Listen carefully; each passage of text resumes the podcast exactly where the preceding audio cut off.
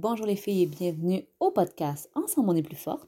Et aujourd'hui, ma mission est de te former. Donc, une fois par mois, je te donne des trucs pour t'aider à réussir dans ton entreprise, particulièrement en MLM.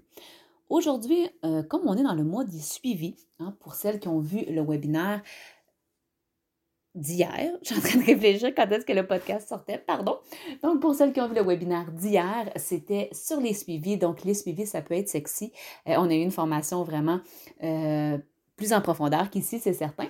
Mais je vais vous donner quelques petits trucs pour avoir des suivis réussis. Premièrement, je vais vous donner trois trucs aujourd'hui. Premièrement, souvent, on ne fait pas les suivis parce qu'on se sent mal à l'aise. Hein. On n'a pas envie de les faire, on se sent lourde, euh, on se dit qu'est-ce que le client va penser, on se met à penser à la place du client et honnêtement, on se freine. On se freine parce qu'on a peur d'être lourde. Un petit truc pour euh, éviter d'avoir peur d'être lourde, c'est de se rappeler qu'on doit mettre le client au centre du suivi. On ne fait pas un suivi pour nos intérêts à nous. On ne fait pas un suivi pour que les gens rachètent un produit.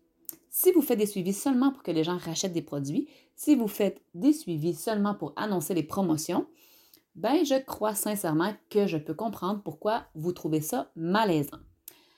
Si par contre vous faites un suivi vraiment pour vous assurer que votre client est satisfait, que votre client comprend comment utiliser son produit, que votre client n'a pas d'autres besoins euh, que vous pourriez combler, avec lesquels vous pourriez euh, aider une situation dépendamment de vos produits, donc tout ça, tout ça, si vous mettez votre client au centre du suivi et que vous vous rappelez que vous faites ça pour lui, bien déjà, vous allez vous sentir moins lourde.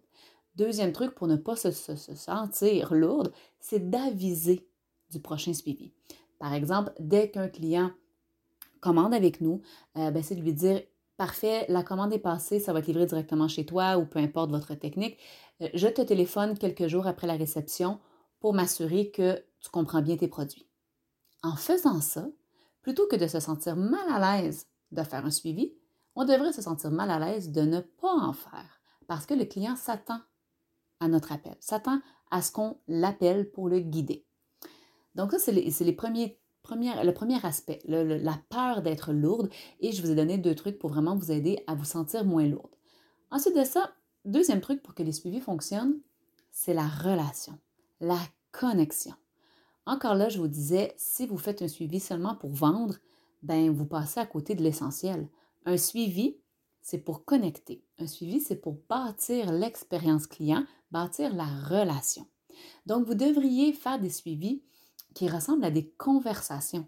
Vous reconnectez avec votre client, vous lui demandez comment ça se passe avec les produits, s'il y a des questions, comment il aime les résultats, vous vérifiez la satisfaction et éventuellement, bien sûr, vous allez pouvoir euh, possiblement là, lui faire commander d'autres produits selon ses besoins, selon ce qu'il va avoir utilisé. OK? Mais le plus important, c'est vraiment de bâtir la relation. Donc, un bon suivi devrait être fait dans le plaisir, devrait être fait dans la conversation.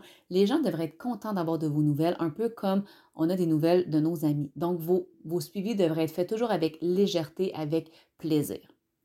Et le troisième truc pour que vos suivis soient performants, c'est de les structurer. Parce que quand on fait des suivis un peu quand ça nous tente, un peu n'importe comment, ben, c'est certain qu'on en échappe énormément.